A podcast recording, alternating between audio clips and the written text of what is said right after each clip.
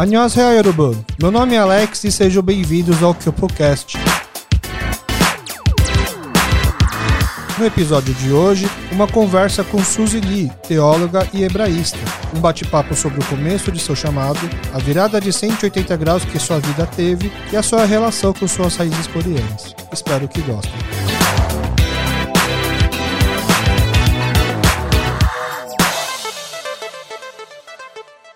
Muito obrigado, Suzy, por topar participar aqui com a gente do KyopoCast. Muito obrigada pelo convite, né? Por estar aqui junto com vocês. Suzy, a gente vamos já direto ao assunto. Eu sei que você é uma pessoa ocupada também, então a gente sempre pede para quem vem participar fazer a sua autoapresentação, o famoso Chagi Soge. Por favor, fale com suas próprias palavras um pouco quem é você para os nossos ouvintes. Bom, eu sou Suzy Lee, né? Eu tenho atuado aí na área de ensino, é, de Bíblia, né? Estudo então, eu tenho trabalhado nessas áreas. Ah, algumas coisas a gente fez em rádio, né? a gente tem trabalhado, aparecido aí em alguns momentos, mas tudo, na verdade, começando com questão do estudo da Bíblia, né? Para poder falar aí para as pessoas, para as pessoas conhecerem a Bíblia. Legal. A gente tenta dar uma stalkeada, tá? Não precisa se assustar. A gente tenta buscar um pouco de informações suas para a gente passar um pouco mais do seu perfil, um pouco mais completo para os nossos ouvintes. Eu vou dar uma lida aqui. Quando eu terminar e você falar, isso aí tá errado, isso aqui tá certo, você me corrige o que a gente precisa arrumar aqui, tá? Tá certo. Suzili nasceu no Brasil, formou-se em administração de empresa na Faculdade de Economia e Administração da USP e fez pós-graduação em recursos humanos. Trabalhando em sua área, sua vida dá um giro de 180 graus e atualmente é teóloga, hebraísta e professora na Igreja Batista das Nações Unidas, onde também é coordenadora de ensino, missão e comunicação. Entre suas influências e referências está Luiz Saião, importante pastor, teólogo, linguista e tradutor bíblico, além de hebraísta. Tá certo? Tá certo, tá certo. Você também é teóloga e hebraísta. Sim. Hebraísta é uma palavra que me chama muito a atenção. Você pode explicar Diferente. um pouco pra gente o que, é uma hebraísta? uma oriental hebraísta estranha, é. né? É, o pessoal brinca, o pessoal zoa comigo que eu vou ser a próxima rabina coreana. Né? Rabina né? coreana. Mas não a é A próxima, porque já temos o primeiro, não? Pa parece que sim. Ah, em é? Nova York parece que tem uma rabina coreana. Uma ela rabina é, é, coreana. só que ela é, se tornou juda, judaísta, judaica. Então, eu Hebraísta é, é, o seguinte: é quem estudou hebraico, quem se aprofundou nessa área, seja literatura, cultura, língua. Então, eu fiz isso na USP, né? Então, depois de ter me formado lá em administração, depois acho que de 13 anos, eu voltei a estudar. Aí eu estudei é, após né, o mestrado. Fiz o mestrado em hebraico. É mestrado em hebraico. É dentro da faculdade de letras, isso? Então, é na, era, né? Porque agora não tem mais esse curso. não tem mais esse curso. A professora Yun vai ficar feliz, eu acho. Verdade. É, ela, falou, ela contou pra gente como era difícil botar coreano na USP. E aí agora, então, acho que coreano agora está um curso super popular, mas o hebraico provavelmente então não não teve quórum aí popularidade eles, eles, tiveram que tirar isso aqui é, é difícil imaginar isso porque o hebraico é uma língua muito importante não só para os judeus na verdade né para é meio que é, um pouco mas... a base para muitas religiões. É, mas é muito restrito, né? Quem que quer estudar hebraico? então você me explica São por que poucos. você quis estudar hebraico? Então me explica. É, eu fui depois eu já tinha, acho que quase 30 anos, acho que por aí, e eu fui estudar teologia, né? Uhum. Quando eu fui estudar teologia, a primeira aula, do, a primeira matéria que eu tive lá de teologia era segunda-feira de manhã, era bem cruel pra gente, porque a gente trabalhava sexta, sábado, sexta, sábado, domingo, e às vezes até a semana toda, mas domingo, sábado e domingo é o mais forte, né? Uhum. A gente trabalha na igreja. Então, é, Segunda-feira, sete horas da manhã, eu tinha aula de hebraico. Era a minha primeira aula. Aí, o seu primeiro dia de aula na faculdade... De, uma, é uma faculdade de é, teologia? seminário de teologia. Aí você foi hebraico. Aí foi hebraico. Melhor que grego, não? Olha que, olha que grego é mais fácil, porque é. a gente que fala português é muito mais próximo. Entendi. A gente fala, eu tenho amigos que são gregos, eles falam, vocês falam grego e vocês não sabem. é, e aí, quando eu entrei na aula, é, sentei, o Luiz Saião era meu professor, eu foi assim, como se tivesse aberto umas cortinas, sabe? Assim, você falava, puxa, coisa que eu não entendi, agora eu entendo. Inclusive, o coreano me ajudou muito, porque sabe a maneira que a gente escreve? Tem uma consoante, né? uhum. né? E uma vogal, a gente uhum. coloca em cima, embaixo. É a mesma coisa, hebraico é igualzinho. Mentira. Verdade. Só que são é, caracteres diferentes, Sim, mas, mas, é igualzinho. Você fala e escreve bem coreano? Sim, eu sou fluente, né? É. Eu fazia tradução, ah. inclusive. E aí, mas você disse que abriu uma cortina em que sentido? No sentido de entender a Bíblia. Para mim, muita coisa que eu lia, eu, eu aprendi a ler em coreano, inclusive. A Bíblia. Naquela aquela Bíblia antiga, uhum. né, que era bem complicado. E eu não, não, a minha primeira língua não é coreano. Mas aí eu fui aprender, porque eu estava no meio de uma igreja que era bem coreana. Uhum. É, só tinha gente que tinha acabado de chegar da Coreia. Só tinha culto em coreano. Culto em coreano. Ah. E a Bíblia era em coreano. Entendi. Então eu aprendi a ler em coreano. Tem um monte de coisa que eu não entendia completamente. Você entende assim, né? Quando eu fui aprender, por exemplo, a ler a Bíblia em português, já era muito difícil para mim no começo, porque você está acostumada. Eu decorei as coisas em coreano. E aí eu, eu li, falei, puxa, pelo menos eu entendo melhor. Mas quando eu tive essa aula, essas aulas que falavam da mentalidade, de como entender a Bíblia melhor, aí foi um, assim, um descobrimento. Falei, é isso que eu quero. Eu quero me aprofundar nisso. É, você, então você aprende no meio que no ponto de vista histórico, assim, para entender como. Não só histórico, mas por exemplo, você que é coreano, mas você vive no, no mundo brasileiro, uhum. você tem as duas cabeças, né? Você tá. entende bem que é ser um coreano. Uhum. Então, tradição, por exemplo, você fala em algumas coisas, por exemplo, é, de encontro, né? Son Bonangó, né? Uhum. Você entende rapidinho o que é isso. Entendi. Você entende todas as tradições da família, como é que funciona, por que, que a gente respeita os pais, porque não tem essas coisas. Sim. É, até uh, quando você se casa, tem todo um, né, um ritual, toda uma. Essas coisas é que a gente não entende de outra cultura, quando a gente não está envolvido. Uhum. É uma cultura muito distante, faz a, a Bíblia ela tem mais de 3 mil anos, assim, né? De, é, desde cultura oral até cultura realmente escrita, né? Uhum.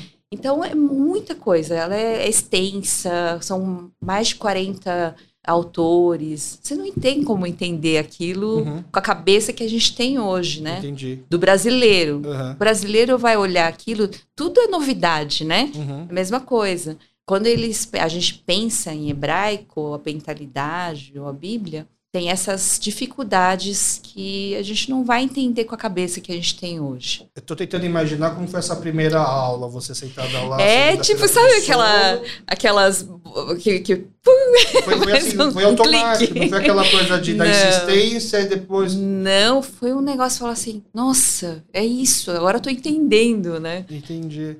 Ou seja, a gente ir para uma igreja é onde a gente tem que aprender as coisas em coreano é um nível muito mais difícil do que chegar depois aprendendo o hebraico direto. A gente, você já estava já estava calejada no nível hard de no compreensão. Exatamente. E aí quando chegou lá, em hebraico, batata, tá fácil. Exatamente, tá, é mais ou menos isso. Mas quando você gosta de uma coisa, você vai fundo, você uhum. aprende, né? É isso. Então, você gostou de matemática, você gosta daquilo, você vai, você vai fazer não porque é, aquilo lá é algo é, difícil, você quer aprender.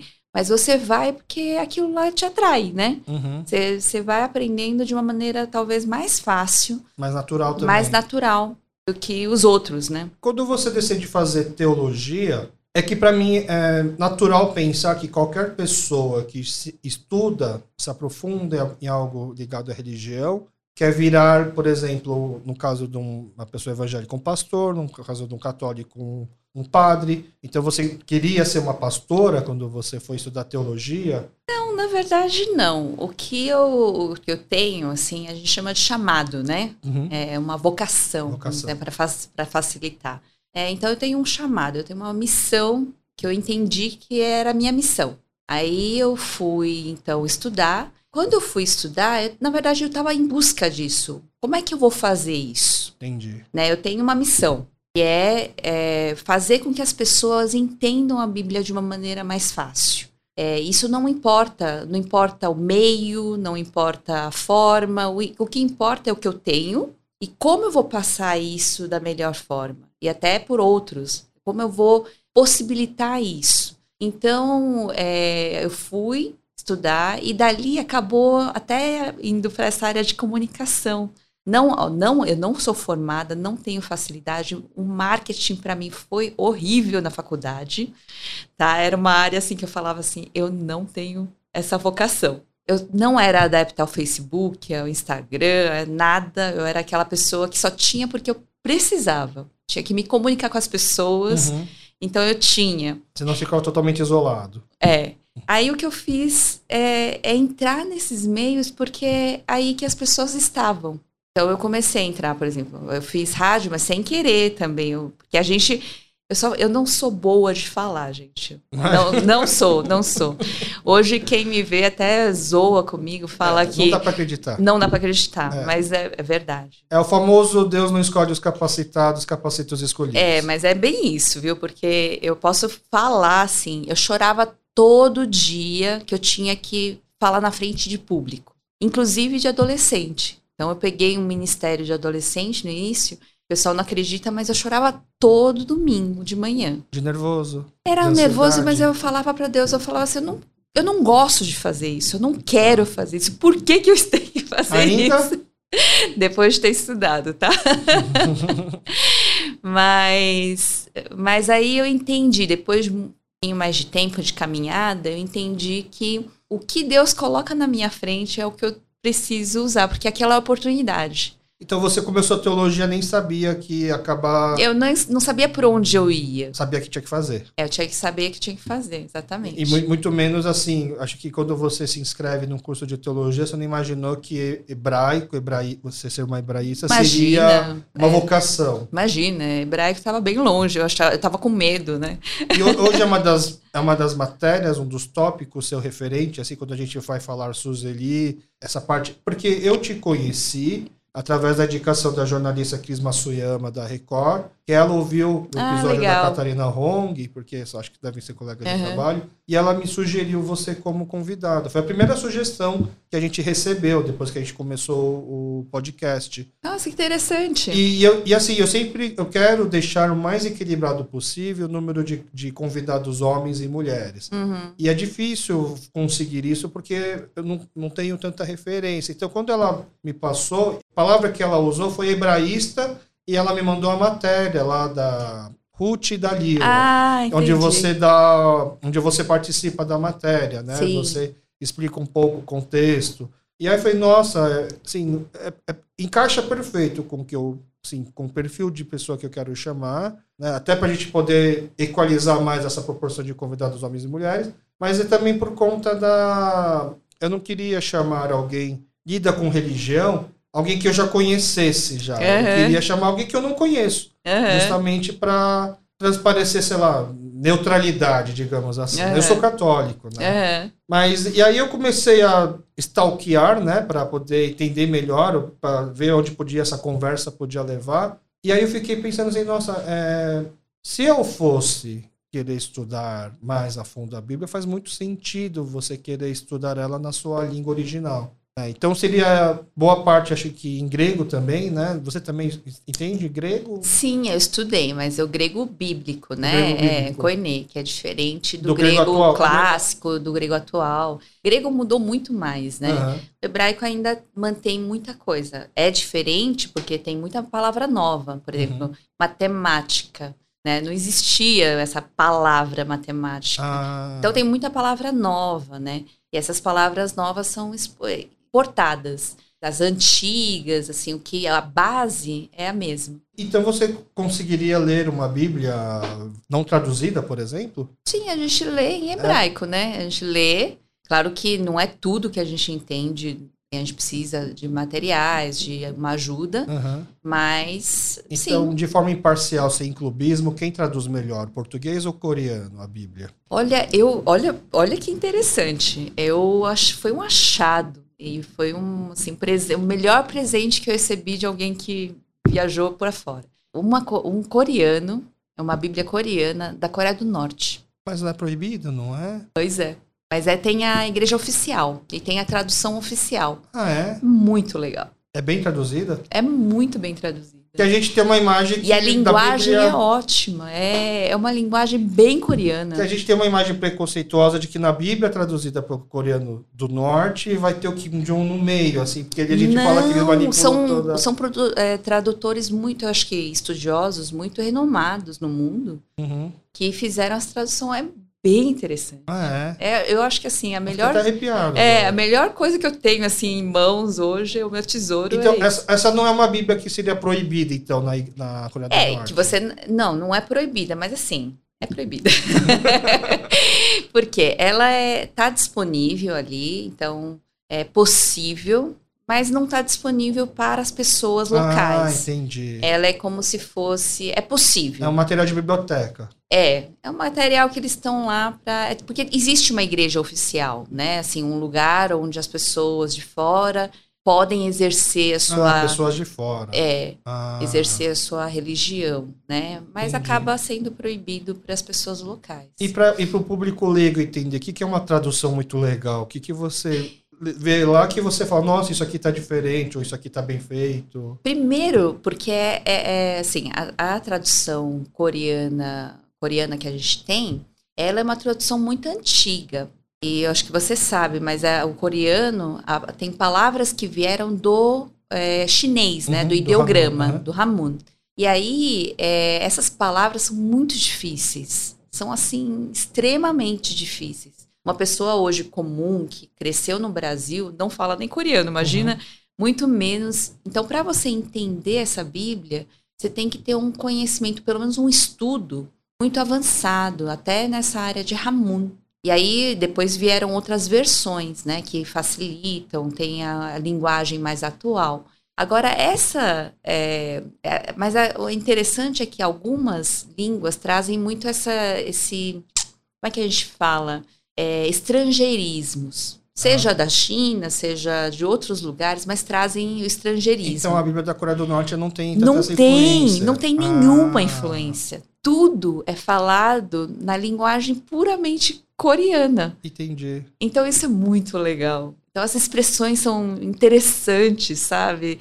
São vivas, assim, sabe? É legal. bem interessante. É bem Nossa, legal. É... Se eu soubesse, até trazia, mas. que curioso. E, mas assim, obviamente, quando você lê, você percebe que não é o coreano da Coreia do Sul. É não, dá pra ver, dá pra ver que não é, porque as expressões usadas são muito diferentes. Entendi. É que nem você, se você fosse hoje pro norte, pro nordeste, você vai ver um monte de expressão desconhecida, né? Ah, tá. Né, assim, mas uhum. assim, que você entende, mas não entende né? Assim, tem, não tem coisa assim que uhum. eles falam, mas de um jeito você entende, você mas tem que esperar a frase toda terminar para ver se pra você, você entende, É para você. Ela, ela é assim.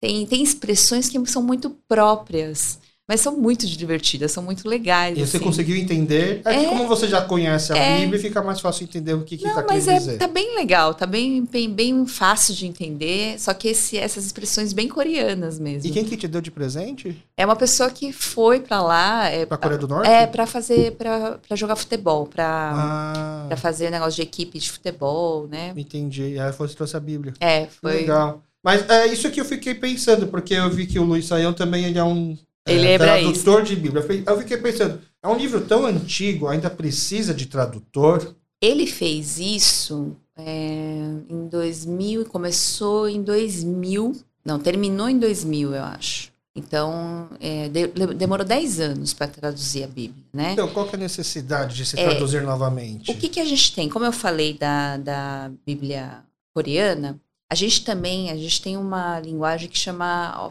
Ferreira de Almeida. Uhum. O pessoal acha que é uma, mas tem umas nove traduções, versões de Ferreira de Almeida. Ah, tá. Primeiro que é muito antiga, é 1900 bolinha, né? Tem, tem de 1800, mas tem uhum. 1900 bolinha. Então, você já leu Luiz Vaz de Camões? Sim. Então, você entende alguma coisa realmente? Estou falando assim de verdade. Não, não. A gente precisa dar uma parada, uhum. pegar um dicionário, né, ver alguma coisa assim, entender o contexto, não é verdade? Uhum.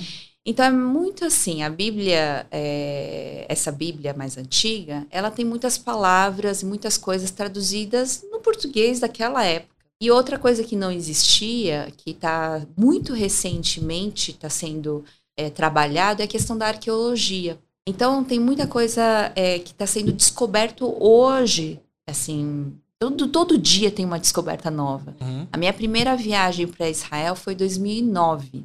Quando eu voltei, já tinha muita coisa nova. Descoberta referente a tipo, a linha do tempo, por exemplo. Sim, que faz é, toda a diferença para a tradução da Bíblia, uhum. para entender a Bíblia.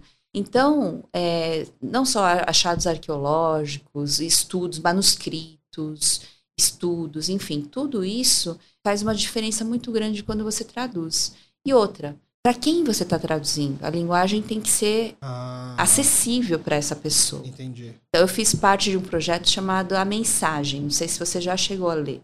É uma Bíblia que a tentativa, ela é uma, como se, ela é considerada uma paráfrase. Mas qual que é a ideia? A ideia não é traduzir palavra por palavra. Porque se fosse assim, você, por exemplo, você já viu tradução do português e do coreano. Qual que é a diferença? Até do inglês, que é mais fácil até.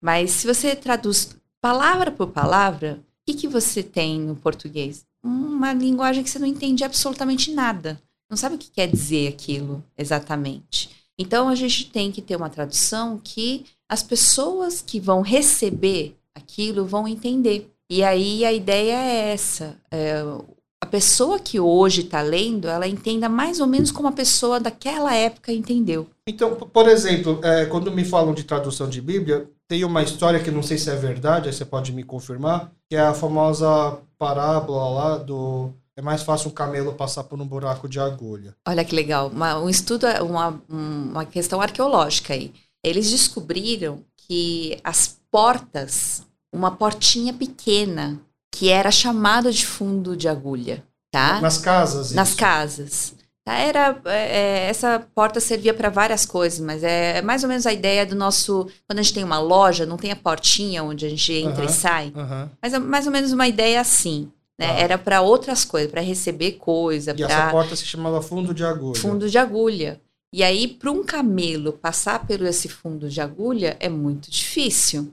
A história Mas não, que eu tinha... não é agulha, agulha. Então, a história que eu tinha ouvido era outra, de que camelo, em alguma língua na tradução que, onde se perdeu, queria dizer as cordas que se amarravam os barcos. E que para aquela corda passar por um buraco de agulha teria que ser toda desfeita. Era era a interpretação é, que São as interpretações, por uhum. quê? Porque a pessoa não entende isso. Uhum. Por exemplo, eu nunca ia saber se eu não tivesse ido lá. E aí eu vi a porta, vi a portinha. É uma portinha pequena mesmo, uhum. realmente. Nenhuma pessoa é, consegue passar direito. É, é porque assim, é, é, é fácil entender a mensagem, que não dá para passar um camelo num buraco de agulha. Agora você entender por que, que foi usado essa referência é justamente por isso, é, que era uma portinha. que tomaram para poder fazer essa comparação. Por isso que aí me contaram que camelo, com K, na verdade, quer dizer uma corda. Mas na verdade é outro sentido. Né? Outra, totalmente ah, diferente. O camelo se mantém, o que mudou é o fundo de agulha. Exatamente. Entendi. Mas isso, por exemplo, você lendo a Bíblia em hebraico, você viria que continuaria camelo e continuaria buraco de agulha. Isso, essas Sim. palavras se manteriam. É mais ou menos, né? Mas a ideia é que é, o, a por, essa portinha é chamada disso. Uhum. Mas, Aí você precisa entender. É, precisa entender o que é aquilo lá. Entendi. É, não é só você. Que nem você lê, por exemplo. Aí eu aprendi a ler coreano. Aí eu saio lendo, mas não quer dizer nada, não quer dizer que eu sei entender. Eu posso até entender uma palavra ou outra, mas eu não vou aprender. Você vai aprender hoje finlandês, né? Você pode até aprender a ler, aprender algumas palavras, uhum. mas para você entender tudo, você precisa entender Vivenciar. como é que é a maneira é. deles entenderem a vida. É, chama de cosmovisão, né? Como eles enxergam o mundo, ah, tá. como eles vivem, como eles experienciam as coisas.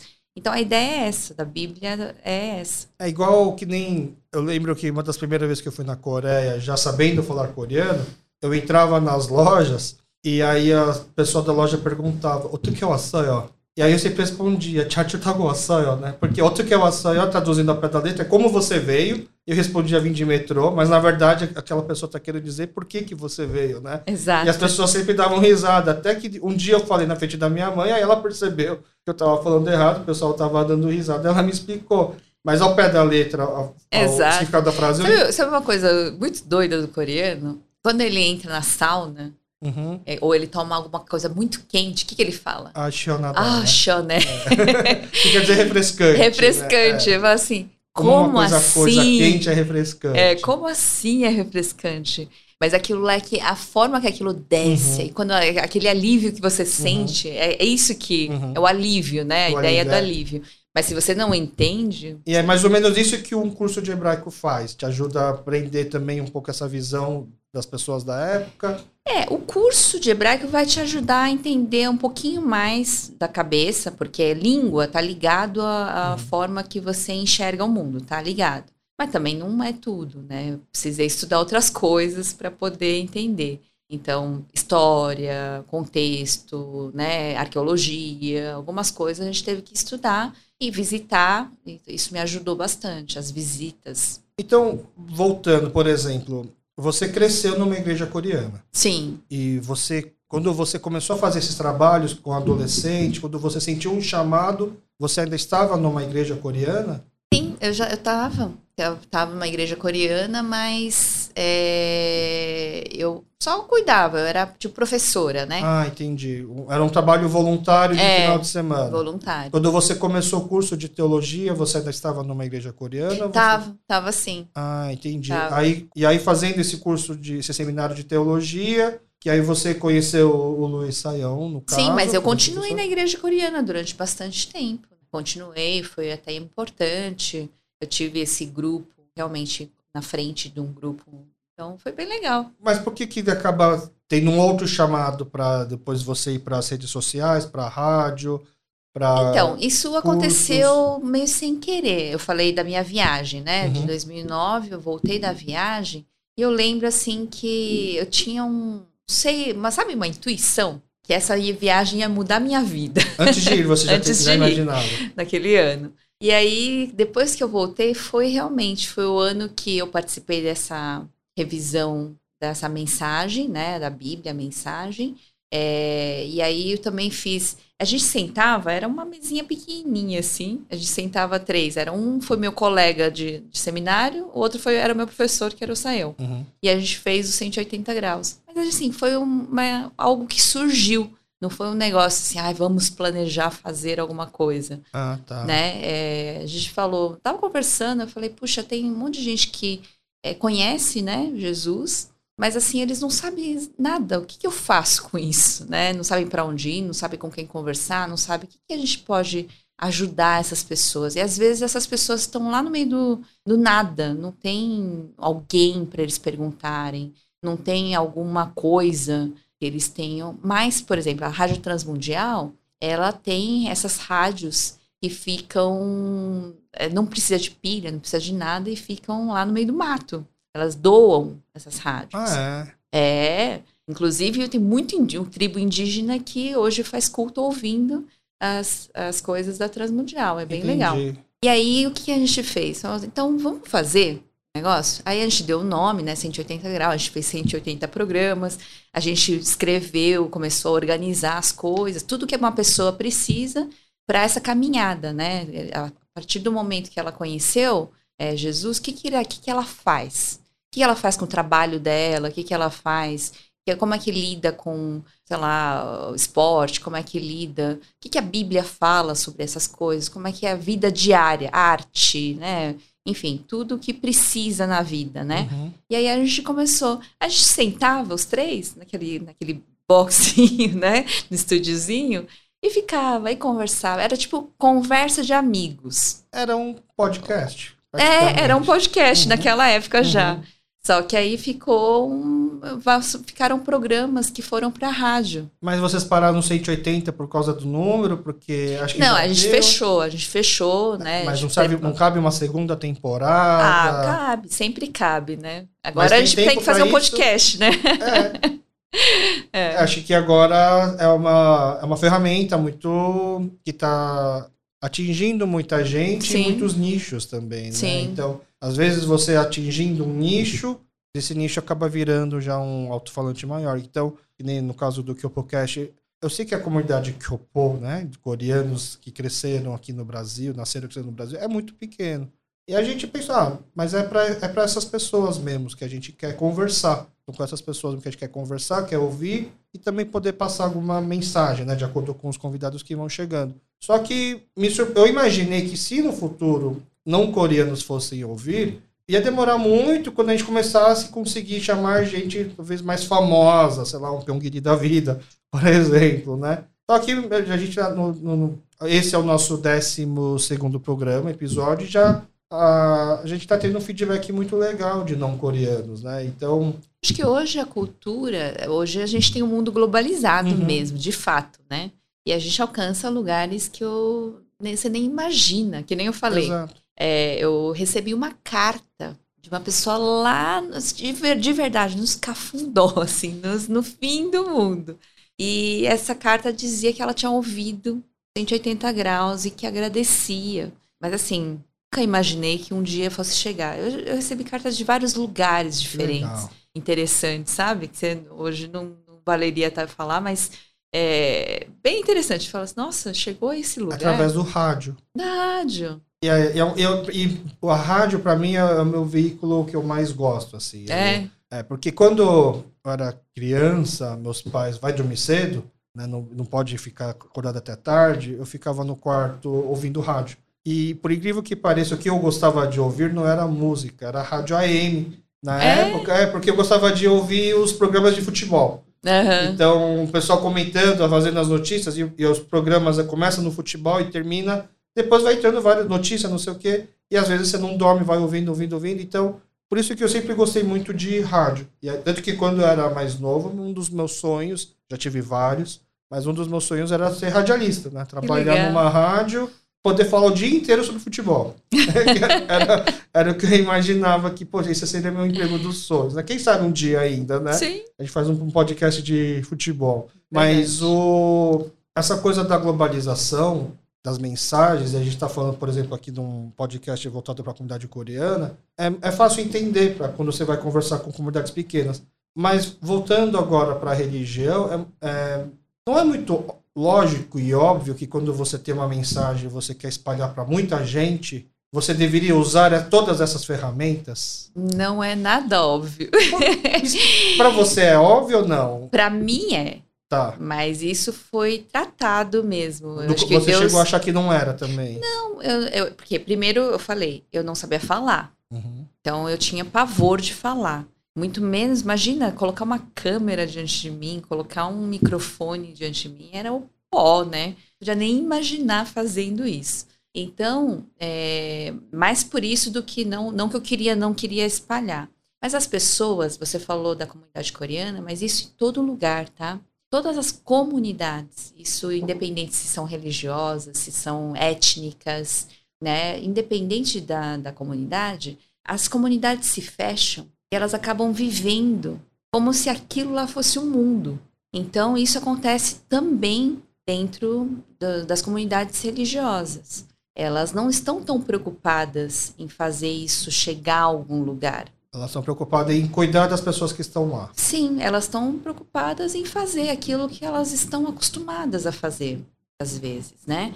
Então elas vão fazendo sempre a mesma coisa. Mas, então, mas é, é, é, um pouco do exemplo que eu dei com o podcast, porque às vezes a gente se preocupando em cuidar de um nicho ou de uma comunidade, né? Você fazendo isso com boa intenção, etc., a mensagem vai passar para fora. Não. Será que não? Nem sempre, porque a gente está falando de um instrumento, uma ferramenta bem moderna, né? uhum. né? bem, bem recente. É, o podcast porque, é algo recente. Por exemplo, agora na pandemia, as, as igrejas elas tiveram que se adaptar a fazer os cultos online. Mas elas exemplo. querem voltar e elas estão tentando voltar ao presencial como era antes. Mas, mas não, não deveria deixar de poder fazer online ao mesmo tempo. Concordo, com, eu concordo plenamente com você. Mas, mas igrejas não, que não concordam. Mas a maioria não. E tem lugares, ambientes que eu acho que erroneamente as pessoas pensam que tudo que é novo, elas. É, como todo mundo tem medo do novo, uhum. isso é natural da gente, do ser humano, mas parece que aquilo vai corromper alguma coisa. Então, ah, será que isso não vai, não vai trazer o pecado? É, lembra quando eu tinha bateria? nisso, para começar a entrar uma bateria dentro ah, de uma igreja. É, ah, tá. é, então, rádio era um, televisão era um problema. Então, sempre teve épocas em que as coisas novas que surgiam pareciam que iam corromper aquilo. Em vez de ser uma nova ferramenta. Exato. É difícil, mais difícil você encontrar isso, enxergar isso como ferramenta, do que é, é mais fácil você ter o medo. Então as pessoas se recuam por causa do medo, né? É, o que eu, eu ouço por aí é de que faz parte do, do ensinamento cristão a busca pela salvação, pelo paraíso e tal, se passa também na vida em comunidade. Por isso, é, por, por isso é importante você ter uma comunidade. Sim. Isso não quer dizer que você precisa ficar estritamente preso a essa comunidade. Mas e que aí que a gente ouvia, assim, é que as igrejas, até no caso da minha igreja, não é culto, é missa, estão querendo abandonar os cultos, as missas online, para fazer com que as pessoas voltem a participar da comunidade, para elas não acharem que basta ligar a TV todo dia a tal horário para achar que ela está congregando, digamos assim. E aí aquela, eu acho que é um pouco daquele negócio de a gente punir o, né, que nem tipo toque de recolher, né? Em vez de combater a violência, não, vamos todos ficar dentro de casa. Uhum. Acaba sendo, uma, na verdade, um, isso, uma isso. coisa contrária. Em vez de né? você é, fazer o que deve ser feito, né, que é, na verdade, o combate, uhum. você ir no, na raiz da questão, uhum. você vai com medo. O medo recolhe a gente, né? O medo faz com que a gente fique mais retraído. Então, eu acho que é isso, é a retração por causa de um medo de, ah, será que isso não vai levar um para o mau caminho? Será que isso não vai trazer problema? Então, vamos evitar o problema? É, é uma forma de ver, é uma forma de enxergar o mundo. Dá para falar que talvez sejam vocações diferentes, igrejas com vocações diferentes, igrejas que a vocação dela talvez seja mais acolhimento, focar um pouco mais na sua própria comunidade? Outras igrejas têm que... uma vocação de mais espalhar a mensagem? Eu acho que todo mundo tem essa missão, espalhar a mensagem. Uma vez, por exemplo, você descobriu algo muito bom. Claro que os egoístas vão falar, não, isso vai ficar pra, só para mim. Mas se você acha que é muito bom e você ama algumas pessoas, pelo menos você quer falar para elas que isso é muito bom, que você descobriu aquilo lá, que não existe outra igual, coisa igual, certo? Então a ideia é essa, que se você encontrou realmente o caminho, a verdade e a vida, se você encontrou realmente a mensagem da verdade, isso tem que chegar a todo mundo. E essa missão de todo mundo que Agora, é, isso pode ser, claro, tem vocações diferentes. Tem gente que vai trabalhar isso na prisão, né, com, os, né, com detentos. Tem gente que vai trabalhar em comunidades pobres. Tem gente que tem uma vocação de trabalhar com idosos com, né, tem assim nichos, vamos dizer assim. Uhum. Mas isso não quer dizer que a gente tenha que ficar restrito, né? Então, é, de novo, é o medo, é mais o medo do que a forma tal. Ah, eu não sei lidar, né? Eu também não sei lidar, eu não, go eu não gosto disso também. Mas é algo que eu encontrei como uma ferramenta, né? Entendi que tudo isso pode ser usado. E olha que legal, a gente na IBNU a gente não tinha tudo isso. A gente tinha a transmissão online, né? Da cele... a gente chama de celebração. Então, a gente tinha a celebração online, mas era a transmissão do presencial. E a gente tinha uma dificuldade até de colocar outras coisas. A gente queria, mas não conseguia, sabe? Adaptar formato, você diz? É, adaptar tá. formatos. Ou até, assim, tinha uma resistência, às vezes, de algumas pessoas, né? Na pandemia não teve como. Então, a gente Aproveitou trabalhou, a pra... mas a gente trabalhou muito, né? porque a gente tinha que colocar né, conteúdo dos estudos e tal. Agora, isso alcançou de uma forma. Hoje a gente tem membro do mundo inteiro.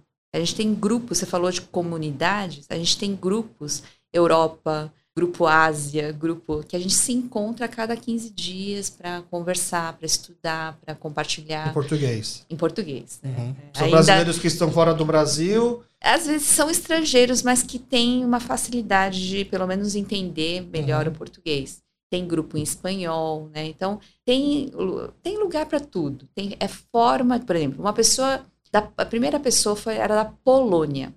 Ela falou: Eu não tenho aqui uma comunidade, eu quero. Não, mas tenta procurar, assim, você sabe que a distância é difícil. Foi a primeira, antes da pandemia. Aí ela, não, eu quero virar membro da igreja. Eu falei, tá bom, então vamos, vamos conversar. E ela se tornou mesmo membro. Eu falei das dificuldades, falei de tudo, mas ela quis, ok. E aí começou. Antes da pandemia começou já ah, esse ah, então quando... movimento. Aí quando entrou a pandemia. Vocês já estavam um pouco mais preparados do que outras acabou igrejas. acontecendo, né? Então, pra gente, claro que teve as dificuldades, mas assim, pra gente a pandemia assim, avançou uns 10 anos, sim da nossa experiência. Você já era coordenadora de comunicação? Sim, eu já entrei. Já, já existia esse cargo antes? Então? Já. É, quando eu entrei, a gente não tinha absolutamente nada, assim, em termos de comunicação. Uhum. O que tinha, assim, era a, cada fazia o seu trabalho, né? Por exemplo, mesmo a arte, arte. Não tinha, por exemplo, um uma coisa bonita, assim, sabe? Que uma marca. Um designer. Um designer, né? Então, ia mandando aqui, ali, cada um fazia um pouquinho. Aí um abriu o Facebook, outro abriu. Então, a gente perdeu todas as, as senhas, porque ninguém sabe mais. Foram mudando. E aí, depois, o que eu fiz, eu cheguei, quando eu cheguei, tinha isso. Tinha algo, mas não tinha, sabe? Não tinha nada, assim, conjunto. Uhum. Tinha uma visão, mas as pessoas não conheciam a visão. E o trabalho que a gente fez é fazer conhecido, ter uma marca um pouquinho mais uma identidade, uma identidade visual, né, formada, então uhum. que todo mundo entendesse que era. Então a gente foi criando isso, mas não imaginei também tudo isso, né? Hoje o nosso YouTube acho que tem mais de 85 mil é, inscritos, mas a gente tem 60% que não são inscritos que e acompanham a gente em todo lugar do mundo. E só para entender, você tem uma ideia de quantos membros tem a igreja? A gente tem em torno de 600, 700, mas tem muita gente que não é membro oficialmente que acompanha a gente. Uhum. Na verdade, a gente tem esse... Então, tá. não, presencialmente também. A gente uhum. recebe visita toda semana de gente nova, gente querendo conhecer, muita gente que veio através do online. E a gente hoje, por exemplo, é físico. A gente está num lugar, Tá lá perto da Santo Amaro, né? Ali, perto da Chácara Santo Antônio. E ali é interessante porque antes da pandemia era tudo o quê? Pessoas que viviam mais Moro próximas. Era muito geográfico, né? Uhum. Hoje não. Hoje tem gente que vem de Atibaia, que vem toda semana, tá? A gente tem um membro que vem do Rio de Janeiro Nossa. toda semana. A gente tem Dayatuba, é, Campinas, a gente tem é, Arujá, a gente tem. Mas tudo quanto é lugar próximo vem gente. E aí, e aí tem que se adaptar no sentido de. Porque uma vida em comunidade não se resume ao culto do final de semana. Sim. E aí, por exemplo, a pessoa vem do Rio de Janeiro, participa do culto, volta para o Rio, e aí ela continua como alguém da comunidade à distância. Sim, sim. Aí a gente tem os grupos, né? Tem os grupos é, que a gente se reúne a cada 15 dias, alguns semanalmente. Então, eles fazem parte desses grupos, vão em viagem junto, faz coisas que todo mundo faria. É, o engraçado, olha que interessante, uma coisa que eu percebi. Uh, a gente, todo mundo ia pro culto toda semana. A gente se encontrava toda semana e eram pessoas, as mesmas pessoas, né? Você sabe que a gente se conhecia menos do que na, na época da pandemia a gente acabou se conhecendo mais? Porque, querendo ou não, olhando no vídeo, a gente olha olho no olho. É, é estranho, mas é verdade. A gente presta atenção uhum. na outra pessoa. Quando a gente está naquele ambiente grande, com todo mundo, barulho, Sim, a gente fala oi, ai, tudo bom, não sei o que, mas a gente não tá, tá prestando atenção em um monte de criança chorando, não sei o que. A gente não presta tanta atenção nas pessoas, na fisionomia das pessoas. Nossa, você tá passando dificuldade? Você tá com, uh, com algum problema? A gente percebe mais no vídeo do que pessoalmente. Você sabia? Nossa, faz muito sentido. É muito interessante. Faz muito sentido. Mas conversando com as pessoas, a gente atendeu muita gente na pandemia. Então, conversando com as pessoas, seja por vídeo, seja por telefone, a gente prestava mais atenção nas pessoas do que quando a gente estava. Resumidamente, então, é tudo desculpa, né? A gente fica achando desculpas para não fazer, para fazer, eu, e quando na verdade que tudo pode ser uma ferramenta, né? Sim, eu acho que muitas vezes é desculpa ou assim é uma dificuldade que a pessoa tem, né, de, de lidar com aquilo. E aí você acha que já está num ponto, por exemplo, de você tem, vamos dizer, em forma de, de, de marketês, você já tem um case de sucesso que talvez a gente poderia ajudar e replicar em outras comunidades, em outras Eu igrejas? acredito que sim. Muitos vieram, inclusive na pandemia, perguntar como é que a gente fazia as coisas. Então, a gente ensinou muita gente. Ah. A gente tem acompanhado, ajudado algumas comunidades fora, né? Em vários lugares do mundo aí. Conseguirem fazer, não exatamente o mesmo, mas pelo menos ter uma base para fazer as coisas. Quando você faz o curso de teologia, no, você fez no seminário no Servos de Cristo? Servos de isso? Cristo. Ele não é necessariamente um seminário batista. Não. É, teologia é teologia, não, não tem necessariamente uma denominação. Não, existe. Existem, é, é, por exemplo, tem seminário uh, presbiteriano, tem seminário batista, né? Faculdade Teológica Batista hoje é Quando batista. você escolheu o Servos de Cristo, você já participava de uma comunidade batista? Não, não, era interdenominacional, então por isso até foi uma das indicações por ser inter- interdenominacional. Ah, entendi. Mas lá um dos professores era o Luiz Saião, que ele é batista. Sim, Entendi. Mas o. E aí, por exemplo, você. Lógico, se você, se, se você se sente desconfortável por falar nisso, não precisa. imagina. Mas você acha que, por exemplo, a Igreja Batista está mais aberta a essa questão de comunicação? Ou isso não tem nada a ver com denominação? É, é perfil de. Eu líder? acho que não tem a ver com denominação. A gente vê igrejas pentecostais muito abertas, inclusive, né, aí na mídia o tempo todo. A gente vê igrejas batistas muito grandes e na mídia bastante, assim. E também tem as batistas mais conservadoras que Tem. não se abriram a. Mas assim como tem outras, né, presbiterianas Entendi. Não, não é uma questão super- de denominação que é Não, mais aberta. Acho que é mais a, a característica da comunidade mesmo. Porque a gente tem uma igreja batista coreana? Tem, Tem. Tem. É, mas a maioria é presbiteriana. Uh, tem Holiness, A Holiness é uma denominação também. Tem, é. Holiness é uma denominação. É, tem Holiness, tem Batista, tem Presbiteriana, tem o Sunjor, que é pentecostal. É, acho que tem de tudo. Por esse, não sei se é da sua área de conhecimento, por elas serem coreanas, elas têm alguma coisa em comum? Ou elas são muito mais, por exemplo, é muito mais fácil alguém que frequenta uma igreja batista coreana se sentir confortável numa igreja batista brasileira ou numa outra igreja coreana? Eu acho que depende um pouco da pessoa e da igreja Uhum. também, porque não isso tem não tem a ver. bolo, né? Não. Eu acho que é muito, cada um é muito diferente. É, é que como eu tenho uma perspectiva católica, Aham. a gente E é uma só também. É, então, a gente só tem uma paróquia aqui. Então a gente não tem, não gostou do padre, não tem opção. a gente tem que encarar aí. Né? Mas a gente, eu vejo, né, amigos que. Eu, eu não tô Mudam. criticando, Aham. mudam de igreja. Eu acho válido você procurar a Sim, que eu você acho se que o pessoal melhor. acaba indo bastante pela, pela afinidade que que eles encontram de afinidade, ou às vezes com o líder, ou com Ciclo o ambiente, ou ciclo de amizades, né? Eu acho que o que leva muito mais é o ciclo de amizades. Que a gente fala, vai, se a gente quiser falar de uma forma bonita, é comunidade.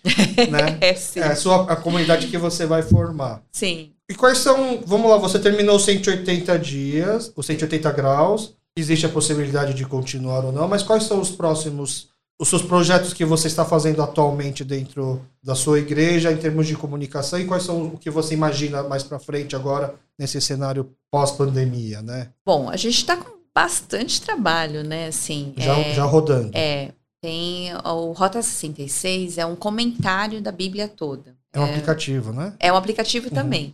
É, mas ele é, da- é feito pela Transmundial e o Saião que fez, né? E hoje eu estou coordenando as traduções. A gente está com 13 traduções, 13 idiomas diferentes sendo traduzido isso. E agora a gente tem o português de Portugal, que vai entrar agora. Então, 14, que é uma outra língua, tá, gente? Sim, É sim. português, mas é outra, outra Uhum. língua. É, e aí a gente está fazendo a coordenação desses projetos, das Ah, traduções a tradução dos comentários. do, do comentário. Ah, para outras línguas, do mesmo aplicativo. É, vai ter o. é, cada um país, cada ambiente vai ter o seu, mas é, basicamente a gente está colocando na, na. Tem uma, um site para que é, tem acesso para todos, Uhum. que é da Transmundial Internacional, né? Em coreano também? Coreano não temos, porque coreano, na verdade, é é uma comunidade muito atingida já pelo evangelho. A gente tem feito para, por exemplo, a gente está fazendo para o indonésio, a gente tá, fez Ah. mandarim, a gente fez árabe, É, a gente fez é, criolo, é, a gente está fazendo francês, mas assim, é para as comunidades que, por exemplo, na África tem muita, muita comunidade que fala, uhum. muitos países que Marrocos, falam francês, né? É, então, para lugares que são menos atingidos, que tem, precisam conhecer o evangelho, né? Buscando nichos, então. Sim. De uma certa forma. É. Entendi. Aí, aí, aí a internet não tem limites, né? Então não. fica Fica fácil. Então a pessoa vai, vai entrar lá no Google Play ou na, na loja da Apple, vai escrever comentário Bíblia, vai aparecer. Às vezes não, dela. ela está procurando uma outra coisa, mas como é o nome é Rota 66, 66 por quê? 66 livros da Bíblia. Ah, aqui pra gente é diferente. É, é, a Bíblia é, Católica tem. Ah, verdade. Tem outro, é outra é, quantidade, tá certo. Route 66, a gente também sabe que é aquele. É, é a estrada famosa nos Estados Unidos. É a estrada, né? Que uhum. liga de um canto para o outro. Uma, então a gente fez. eles fizeram inicialmente, como foi feito antes de mim, eles fizeram essa, deram esse nome porque atravessa a Bíblia, né? Ah, 66 tá. livros da Bíblia. Sem querer vai acabar fisgando os motoqueiros aí também. Vai. quem, quem tiver aí. Entendi. Vai ainda. Legal. Então, hoje você trabalha na igreja, é o seu primeiro trabalho. Quando que você teve que fazer aquela. Porque assim, várias pessoas que a gente vai conversando né, tinha uma outra profissão, foi levando uma vida dupla até onde dava, e teve aquele momento que ele falou: Não, agora eu preciso me dedicar só a isso, que é o que eu realmente gosto e quero. É, eu, eu não imaginava que tivesse essa gama de possibilidades, tá? Mas quando eu recebi esse, eu falei do, da vocação, do chamado, o chamado era para ser 100%, integral, que a gente chama de ministério, uhum. né? Lidar com né, as coisas de Deus e da Bíblia. Então, eu não sabia como ia ser. Eu tive que parar tudo. Eu, eu era administradora, trabalhava com isso. Parei tu, absolutamente tudo, assim, com perigo de não ter o que comer no dia seguinte. E aí foi fácil explicar em casa? Alguém que formou não, na USP, nada, fez a administração? Não foi nada fácil. Mas foi algo assim que, como eu recebi de Deus, eu falei, Deus, o senhor vai ter que dar um jeito nos meus pais também. E demorou pra dar esse jeito?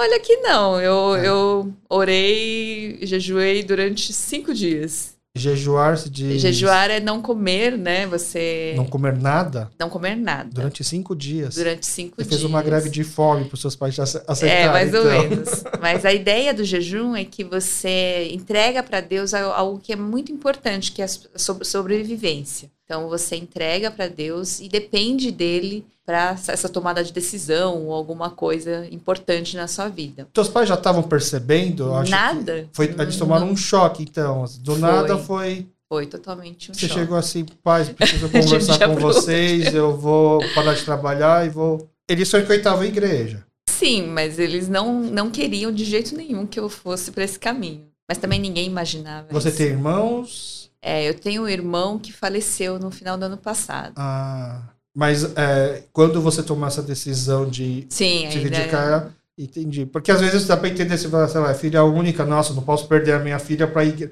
É que para um católico, sim, sim. você, seu filho decidir separar, você perdeu o filho. Mas não é muito diferente, porque está dedicado àquilo, uhum. vai estar tá dedicado àquilo. Então tem muitas outras coisas que você não vai poder fazer, né? Vocês moravam juntos, né? Todos, é. E você continua morando juntos, só que trabalhando agora, então. Mas aí essa primeira igreja que você foi se dedicar 100% era uma igreja coreana? Era uma igreja coreana.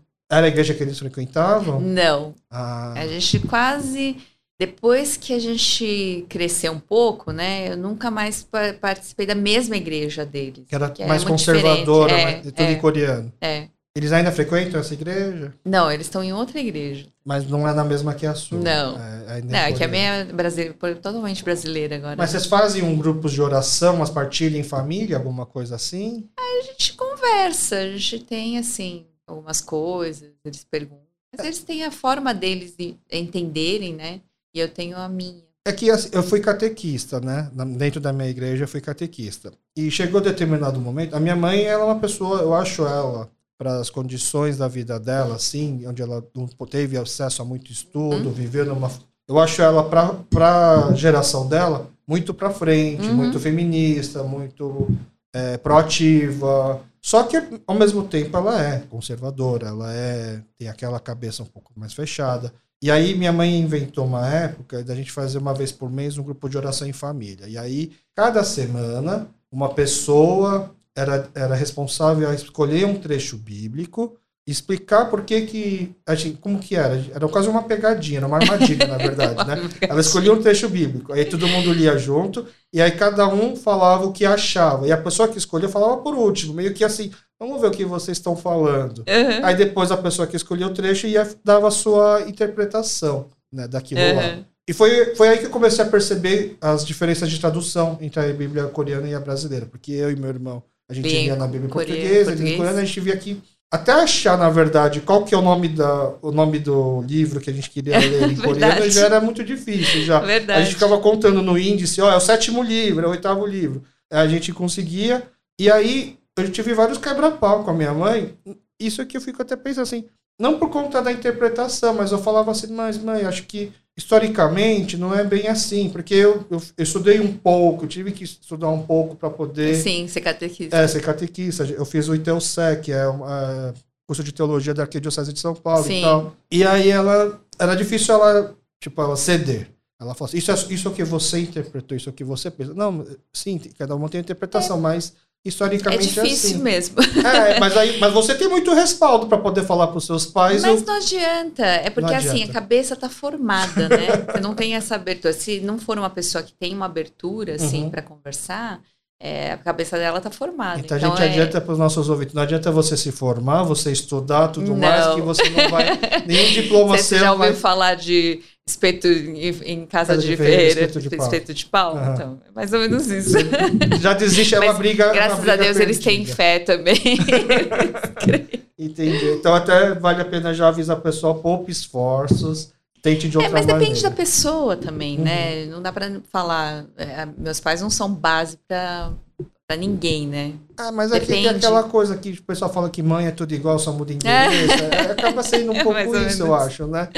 Mesmo a gente de religiões diferentes e tal, é, é mais ou menos a mesma uhum, coisa uhum. em casa, né? Tanto que eu tive durante muito tempo na minha vida momentos em que minha mãe estava preocupada de que eu não fosse virar padre mas que eu fosse ficar muito só na igreja e não aproveitasse é. a, a, vida acadêmica, por exemplo. Isso realmente aconteceu. Né? Então, final de semana, os amigos da faculdade vão fazer alguma programação. Eu falei, não, eu vou para a igreja. Né? E assim, acabava a aula, não via a hora de ir para a igreja. Tanto que o conselho que eu dou até hoje para os jovens da minha igreja que querem virar catequistas é façam pouco tempo, não façam muito tempo eu me arrependo de não ter aproveitado tão bem a vida acadêmica, não digo em relação a festas, as coisas, mas principalmente network, é poder trabalhar, conhecer gente mais da minha área, fazer mais imersão em workshops, essas coisas. Tem porque, lógico, a gente aprende muito, gosta muito, uhum. mas meus pais começaram a perceber que eu estava indo por um caminho,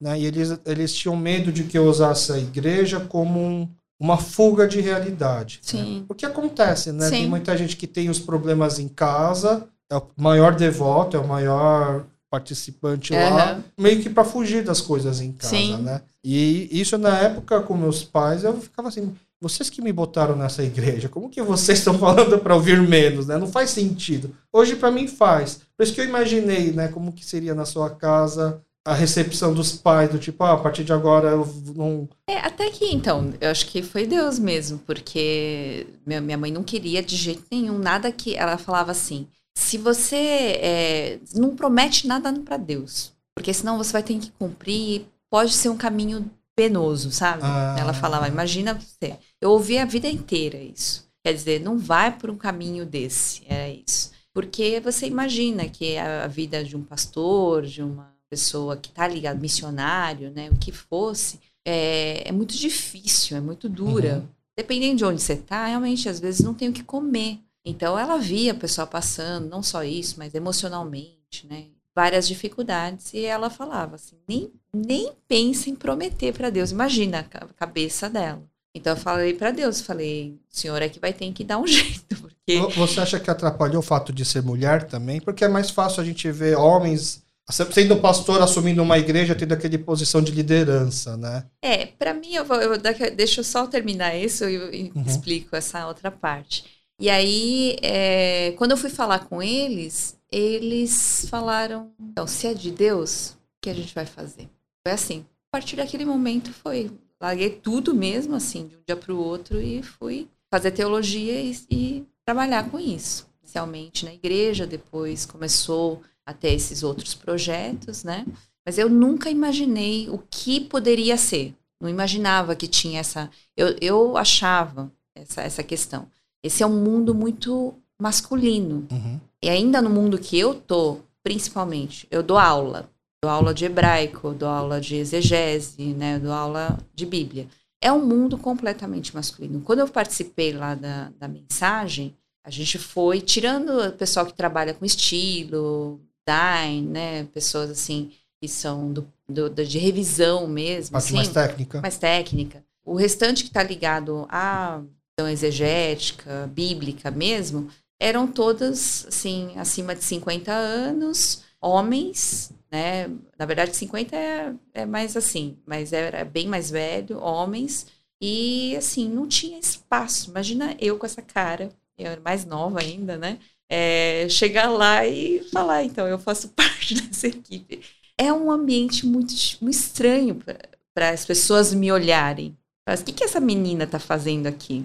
Então eu tive, inclusive na igreja coreana, tá? Uhum. Que a gente sabe, né? Quem fala na igreja coreana são os mais velhos, são homens. Eles não têm tanta voz. Então é um ambiente completamente masculino, principalmente dentro das igrejas e as mais tradicionais mais ainda. Então eu tive gente é mais velho que eu estava trabalhando, estava fazendo o trabalho, me pediram, eu estava fazendo o trabalho.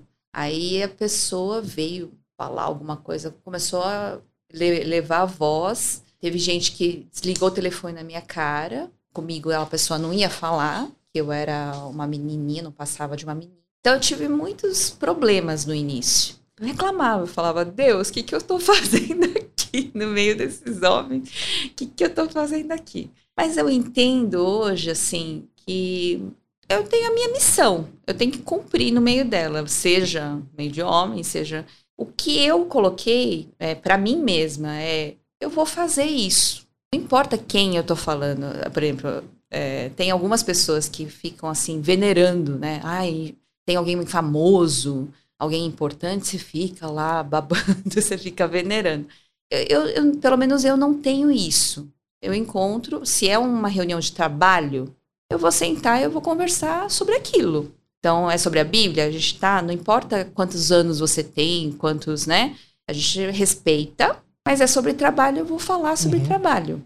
Então, eu, eu acho que a minha atitude talvez facilitou um pouco esse não sei também. Eu não, não sei, foi Deus mesmo. A sua postura falou por si, tá? Mas eu acho que minha, minha postura também ajudou bastante no uhum. ambiente, assim, mas tem ambiente que eles fecham as portas. Você fala, eu tive uma experiência muito engraçada. Tem um ambiente que eu fui uma viagem. E lá eles só aceitam homens como pastores. Então eu não, não podia falar que eu era qualquer coisa. Eu não tenho título, mas título eu não podia. De pastor. É, mas eu não posso nem ficar no ambiente. Eu exerço todas as funções. Eu faço parte da equipe pastoral.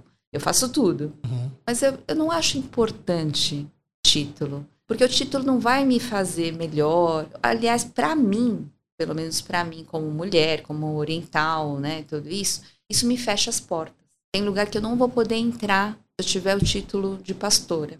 Agora, se eu tiver o título de professora, de qualquer outra coisa, ministra, professora, qualquer coisa que hebraísta, hebraísta, isso me abre portas. Então, para que que eu vou ficar com um título uhum. que vai me fechar portas?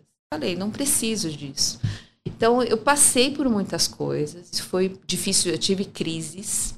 Foi né? difícil entender isso. É. Mas depois eu comecei a ter essa atitude. Né? Então, eu tive que, talvez, ir um pouquinho mais atrás do que os outros. Um ambiente, por exemplo, que uma pessoa com um ensino aqui, ela conseguiria entrar. Eu não, eu precisava ter mais. Então, eu entendi. Eu não gosto, por exemplo, de estudar por estudar. Fazer um mestrado, vou fazer um doutorado via necessidade. Porque, assim, se você for lá estudar por estudar, eu prefiro ficar estudando. Nem, eu, eu brinco, mas, assim, administração, se você tiver bons livros e bons tutoriais, assim, estuda em casa.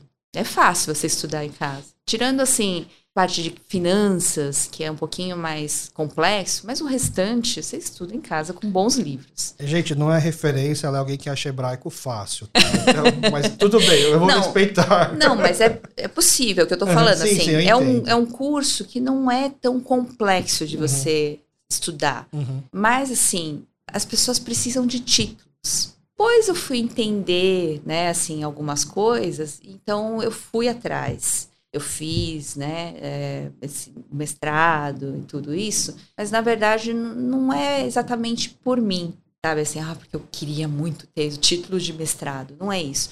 Mas é, de novo, é o que abre porta. Então eu vou fazer, eu tenho uma missão. Não importa o que, que eu precise fazer, eu preciso cumprir essa missão. Então eu vou, na verdade, uh, abrindo as portas, vamos dizer assim, uh, vencendo os obstáculos para poder cumprir aquela missão. Então, o mestrado foi uma delas.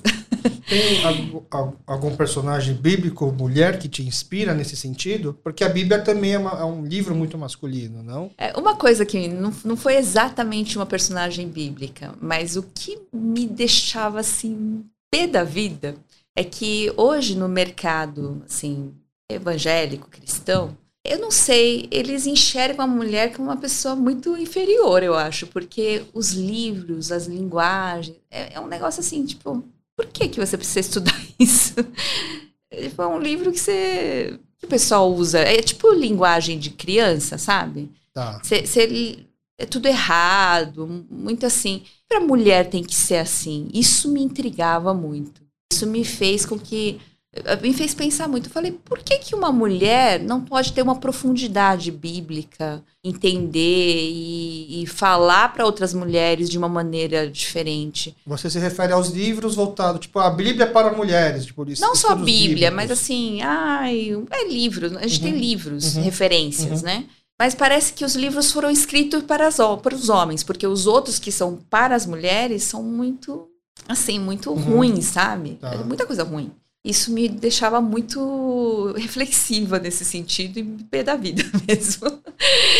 e aí eu falei, não, deixa eu pelo menos estudar, poder passar uma coisa mais profunda, assim, pra, mesmo que seja para as mulheres, né? uhum. né? É, por que não posso fazer isso, né? Foi uma das coisas que me fez estudar mais. Porque é, é normal você ver no casamento, vai, Acho que qualquer que seja a denominação cristã, no casamento, geralmente a pessoa que está celebrando sempre pega aquele trecho que fala mulher seja obediente, Sim. homem seja zeloso e tal. Cria-se uma imagem de que talvez, de novo, né, entra aquela questão do contexto cultural, histórico, então de que é, é um livro machista, é um livro. Só que, que nem você falou, né, você tem que entender como que era a cabeça naquela época para poder interpretar e não necessariamente você pega aquilo ao pé da letra hoje, né? Eu aprendi, não sei se é a forma que você aprendeu também, de que basicamente o Gênesis é como se fosse uma grande uma parábola assim, não dá para entender pelo menos que é exatamente muito ao pé da letra, né? Que a gente entende que tem muita figura de linguagem lá. É meio, não sei se é meio polêmico ou não, né? Mas você explicar que talvez é, você não precisa exatamente pegar as coisas ao pé da letra. Por isso que é importante você se aprofundar e entender. Né? Então, a gente vê muitas personagens mulheres na Bíblia e a gente acha que tem um papel meio que coadjuvante, né? Lógico, se você for pensar que enredo principal em torno de Jesus, todos são coadjuvantes, né? Obviamente. Mas tem o mesmo, tem às vezes o mesmo grau de importância do que em relação aos outros que estão uhum, ali, né? Uhum. Então, eu fico imaginando, porque realmente, né, o meio cristão, para as pessoas que não são cristãs, você olha com um olho meio conservador. Você acha que é um, um lado meio conservador. Você é... concorda? Não é talvez a interpretação que a gente dá para isso? Não, o interessante aí você falou de Gênesis, né? Gênesis foi escrito para responder algumas questões que existiam naquele ambiente, no Oriente Próximo. É, a questão que eles queriam saber é da onde vem né, as pessoas, as uhum. coisas. Então, é, foi uma forma de Deus ensinar, mas aquilo é, é real, né? Então, o que, que Deus está mostrando lá? É claro que não é numa linguagem nossa hoje, científica, né? Não é isso. Mas a linguagem é poética, é uhum. muito, isso, né? poética. né? É, por quê? Mas ele ele está falando assim, desde o começo, é, ele fala Bereshit bara Elohim, quer dizer, Deus criou. No princípio criou Deus os céus e a terra. Por que, que ele fala isso? Está questionando a existência de Deus. Ele está falando, Deus existe e foi ele que criou os céus uhum. e a uhum. terra. Ele, por exemplo, não dá nome, para sol e lua. Por quê? Os povos daquela época, todos da região, adoravam o sol e a lua, eram deuses para eles. E o que ele está falando, não, fui eu que criei. Então eles são chamados de luminares. Eles não são chamados de sol e lua. Ah, tá. Então, é, é, a forma como é escrita, e inclusive do homem e da mulher, a mulher realmente saiu da costela de Adão. Por que, que isso é muito importante? É, Deus, quando ele olhou Adão, né, ele falou: peraí, tá faltando alguma coisa. O que, que ele não tem? Ele tem toda a criação se relacionar, vamos dizer assim tem um cachorrinho, tem né, os animais, tem as árvores. Ele pode tudo. Mas o que ele não tem? Alguém para fazer isso que a gente está fazendo. Conversar, sabe? Ter a mesma sintonia, pensar junto, caminhar junto. A comunidade, como a gente falou no início. Então, o que, que Deus falou? Não tem alguém que corresponda. Seja para ele alguém assim que é, igual a imagem e semelhança de Deus, igualmente a, a, a, ele. E aí foi o que ele criou, foi a mulher. Só que ele criou com funções diferentes. A função, ela é a função, não tem como. Por exemplo, Deus, Deus existe. Deus Pai, Deus Filho e Espírito. Eles são um inferior que o outro? Não, eles são iguaizinhos. Mas o, o que, que difere? Cada um tem uma função nesse relacionamento. Só que é um relacionamento perfeito. A gente fica é, com esse negócio de submissão. Quando a gente tem medo que alguém venha, seja maior que eu, por exemplo, o chefe, qual que é o problema do chefe e do líder? O líder é aquele que não está tão preocupado. Ele, ele consegue trazer a multidão, ele consegue liderar, e ele não está tão preocupado que os outros venham.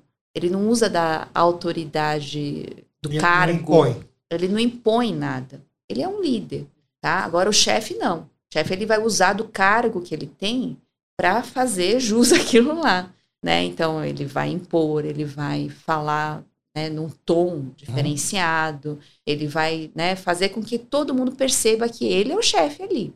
Deus não faz isso, nem, nem com a gente. Ele é Deus. Ele não faz isso com a gente. Ele vem, o que, que ele faz? Ele manda Jesus morrer, que Jesus é Deus. Ele vem morrer no nosso lugar. Ele ama desse jeito. E o que, que ele fala pra gente? Ame também. Faça exatamente igual. Você sabe esse negócio do, da submissão? Por isso falando dos maridos, uhum. amem as suas mulheres. Para mim, tá? Amar como Jesus amou a igreja é muito mais difícil que você se submeter. Mas para o homem, isso é muito mais complicado do que até para a mulher. Que a mulher tem essa querendo ou não, ela tem aquele instinto maternal, né? Tem uma coisa assim mais de acolhimento, né, do que o homem. O homem tem mais dificuldade. Ele é mais assim, voltado para uma visão, um objetivo, coisas assim, eles vão vai cumprir aquilo. Então, às vezes, é muito mais difícil você enxergar e acolher, fazer isso. O que Deus está falando, faça isso exatamente como Jesus fez com a igreja. É, é, é possível? Não sei, mas é muito mais difícil do que a, a mulher se submeter. A mulher, ela tem a dificuldade dela. É, eu acho que por ser ser humano e por ter a gente ter esse problema depois da queda de um querer ser melhor que o outro, né? Tudo isso, a mulher tem uma dificuldade. A maior dificuldade dela não é amar. Ela ama. Ela tem facilidade de amar. A, a maior dificuldade dela é submeter-se. Assim como o homem tem dificuldade de submeter-se a alguém, uhum. todo mundo tem. Mas para a mulher é muito mais difícil nesse sentido. Então, para a mulher, a ordem é: metam-se como vocês devem se submeter a Cristo ou a Deus, né? Então, é, na verdade, Deus está dando uma tarefa difícil para cada um. Então, quando... Aqui é mais difícil para cada um. Só que ó, a gente tem uma ideia errada de submissão. Você se submete a alguém, eu estou falando como mulher, tá? uhum. tá? Eu só me submeto a alguém de verdade. Eu sou uma pessoa mais questionadora. Então, até na escola, quando o professor começava a falar abobrinha, ah, eu deitava lá e dormia. Ah, eu vou fazer outra coisa. Eu ficava fazendo outra coisa. E para mim, aquilo que ele tá falando não tá valendo nada. Não é para fazer isso, tá, gente? Mas é, é, é a minha maneira. Uhum. Então eu até falo assim: se eu não conhecesse Jesus, eu seria uma pessoa terrível. eu era assim. E como eu sou muito questionadora, eu só. Uma coisa muito certa para mim é: eu só me submeto à pessoa que eu respeito de verdade, pessoa que eu amo de verdade. Então, não porque meus pais estão falando coisa certa que eu vou me submeter a eles, mas eu sei eu amo eles e eles me amam. Eu me submeto. Às vezes eles estão falando abobrinha, mas eu vou me submeter. Eu vou, né? Isso não quer dizer que eu não tenha opinião. Isso não quer dizer que eu não participe das decisões. Isso não quer dizer que você virou o inferior, entendeu? Faz isso por amor. É uma forma de honrar. É o que todo mundo deve fazer a Deus. E é por ter isso bem esclarecido em você que essas dificuldades que você comentou no começo, nesse meio muito masculino, que você conseguiu meio que encarar, então, né? Porque é, não levar para o pessoal, né? Levar entender que é uma coisa. Ah, mas eu chorei bastante já, viu? eu acho que é mais essa ideia, o que eu tenho, eu não sei se é meu ou algo que Deus me deu, é essa questão de eu saber exatamente qual é a minha missão que eu tenho que fazer. É isso. Então, não importa onde eu vou estar, é isso que eu tenho que fazer, eu vou fazer. E eu tô morrendo, às vezes eu tô morrendo de medo, tô morrendo de. Mas eu vou fazer. Então você veio aqui topar hoje conversar com a gente, você que. Você ainda tem essa, digamos, fobia de falar, de se expor assim? já está mais trabalhado? Melhorou bastante. É? Foi difícil aceitar o convite? Ou não, você foi sabe... respondeu rápido até? Não, achei legal. Achei bem legal. É uma coisa que eu queria fazer. Ah, é? É, eu acho, porque eu, eu, lidei muito com adolescente jovem. Uhum. É, praticamente uma boa parte, vai. Eu tô 30 anos agora, 20 anos. É, você tá me assustando, porque não, você não parece ter tudo isso é, de 20 idade. anos, 20 tá. anos mais ou menos, trabalhando, uhum. realmente. Uh, antes eu trabalhava mais como professora, mas juntando tudo, eu estou realmente há bastante tempo, porque eu comecei nova, comecei com oito, assim, a cuidar de adolescentes. Então, é... é, então eu comecei, eu, como eu lidei muito, eu ajudava muito eles a, a pensarem na carreira, a pensarem. Mas eu lembro que a maior dificuldade é sair da caixinha. Então, o que eu queria muito sempre era falar para eles era é possível. Só que na época eu era muito nova, eu não tinha como mostrar para eles, né, o que, que era possível. Eu não tinha tantas referências, a gente não tinha tantas referências, né, uhum. né, no meio coreano. Mas é legal isso, eu acho muito legal, porque é você não ficar dentro da caixinha, você conseguir enxergar outras possibilidades que para outras pessoas até não é tão difícil, mas para quem está num ambiente fechadinho é mais é mais difícil. Principalmente para uma menina, né? Imagina agora uma menina dentro de uma igreja, ela também é, hoje um chamado. hoje eu acho que não é tão mais tão tanta dificuldade em relação, por exemplo, a liderança. Hoje eu vejo mais líderes mulheres, meninas, ah, né? Hoje eu vejo mais facilidade, sim, de, à frente, né? Porque tem liderança, tem menina que tem uma liderança muito grande, né? Então, hoje eu já não vejo tanta dificuldade nesse sentido. Mas, Mas tem alguma igreja coreana liderada por alguma mulher? É que eu não conheço. Será não a liderança máxima, mas tá. existem pastoras mulheres, sim. Entendi. Já tem pastoras mulheres. Legal. É, mas você, agora na igreja na Batista das Nações Unidas, IBNU, IBNU, IBNU né? vocês falam mais rápido, né? Mais fácil. Você ficou um pouco afastada da comunidade coreana? Ah, eu acho que sim, acabei me afastando um pouco, mas assim, não porque eu quis, mas também não, veio pandemia, veio tudo isso, e porque o trabalho realmente está mais exigente, é bem corrido, e a gente está mais para a Zona Sul. E não tem gente lá na igreja que às vezes pergunta, nossa, você é coreana, é, é dentro da sua igreja pessoas que estão sendo impactadas pela, pela essa onda Hallyu, tanto de música, comida e novela? Ah, eu, eu recebo de tudo quanto é lugar, todo lugar, só que assim, é, se me perguntar de, de comida, eu sei. Uhum. Então, eu já trouxe um monte de gente para comer aqui ou na, lá na aclimação, em restaurantes, aí você ensina tudo e uhum. tal. Mas me pergunta de K-pop, eu sou péssima. Então, assim, eu tenho essa dificuldade. Ai, você é coreana! É, você, você conhece fulano? Eu Então, eu posso te apresentar pessoas que conhecem. Entendi. mas eu tenho, mas nunca, mas nunca fui. Eu nunca fui tiete, sabe? Assim, nunca fiz muita tietagem. Mesmo sendo fluente em coreano, quando jovem não. Eu, minha, é, eu, eu acabei sendo mais fluente em coreano depois que eu voltei da, eu fui para Coreia, fiquei dois anos.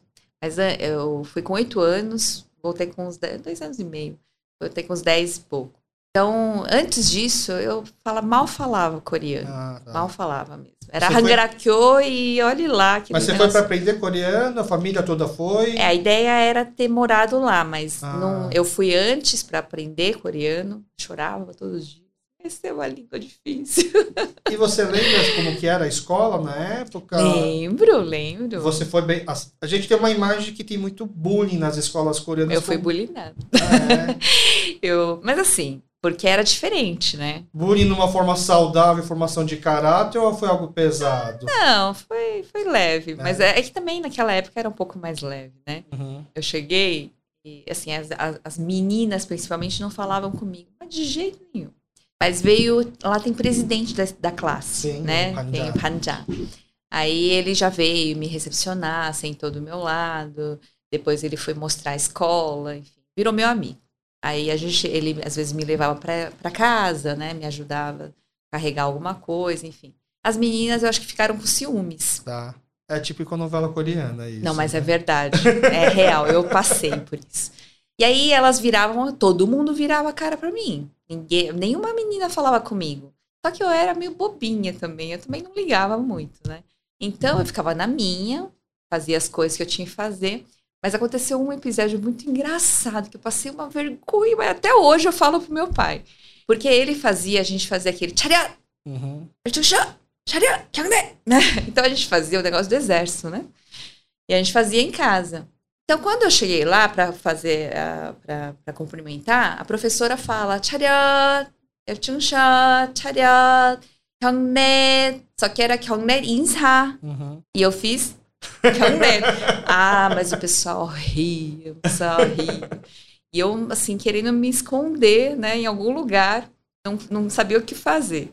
Enfim, mas aí a, a, com alguns isso deu uma abertura, eu morrendo, queria morrer mesmo, assim, uhum. assim, de, morrendo de vergonha. Depois de um tempo, as meninas se juntaram, assim, vieram em cima de mim. Vieram, é, eu não entendia nada. Vieram pra brigar. Vieram brigar, eu não entendia quase nada. E elas brigaram, eu só sabia que elas estavam falando mal de mim. Ela falou pra mim, né? Você não sei o quê, você não sei o quê. Aí eu falei, e agora? O que, que eu faço? Eu também tava ficando com raiva. Elas já, já viravam a cara para mim há um tempo. Eu não sabia o que fazer. Mas eu, eu dei um xingamento em português. Eu falei. PQP, né? E aí, eu nem sabia o que que era, tá? Eu não sabia nem o significado daquilo. Só que eu falei, porque eu fiquei muito brava, eu não sabia o que fazer, só sabia falar português. Aí eu lembrei de alguma coisa que eu tinha ouvido. Uhum. E eu falei. Aí todo mundo parou.